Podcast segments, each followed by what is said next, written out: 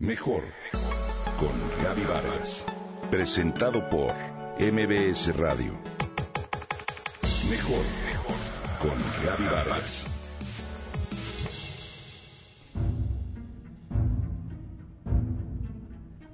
Es absurdo, pero real.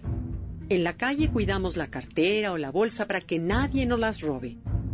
Sin embargo, permitimos que un pensamiento o una emoción negativa nos robe la paz en cualquier momento y lugar. Cuando la mente pierde la paz, el corazón también, y por ende, todos nuestros sistemas se desarmonizan.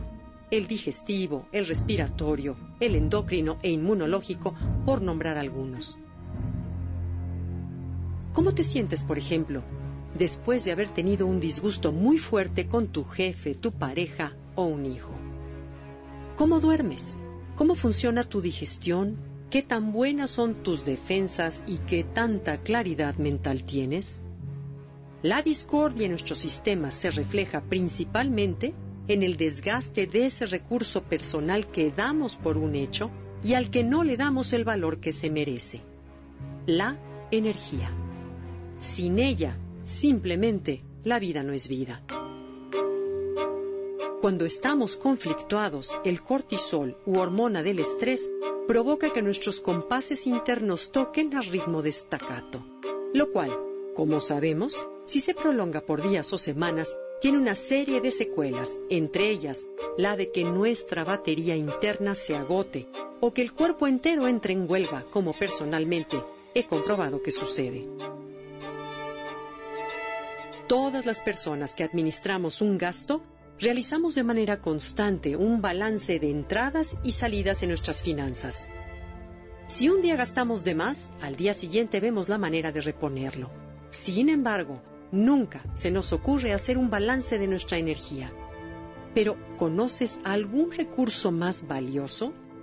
Piensa, cuando no tienes energía, no tienes salud, así de simple.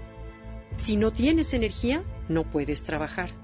Tu vitalidad es la que finalmente te da la habilidad de ganar, invertir y gastar o llevar a cabo lo que sea, llámese dinero, relaciones, viajes o trabajo.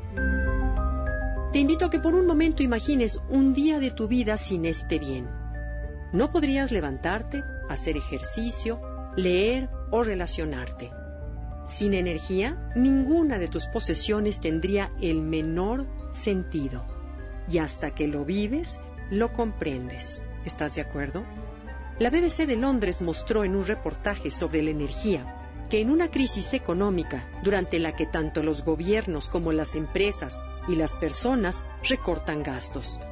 Sin embargo, el único producto que la gente sigue comprando e incluso compra más es el chocolate. De hecho, las compañías de café tampoco se ven afectadas. ¿Y qué proporcionan? Energía.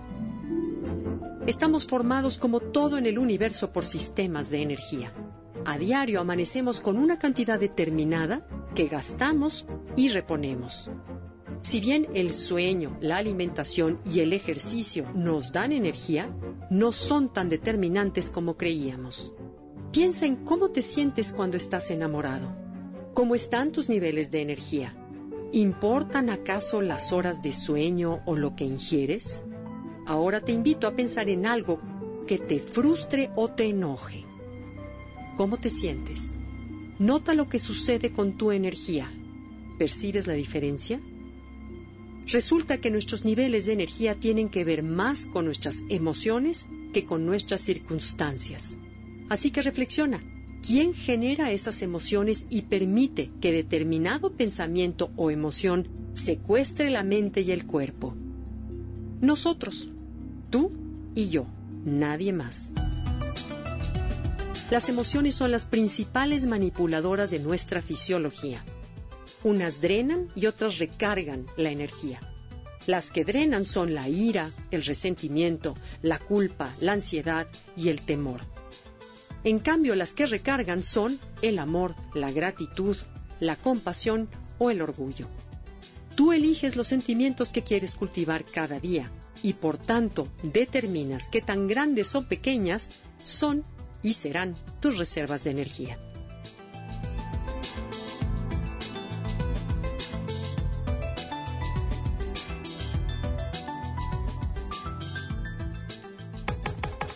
Comenta y comparte a través de Twitter. Gaby-Vargas. Gaby-Vargas. Mejor con Gaby Vargas. Presentado por MBS Radio.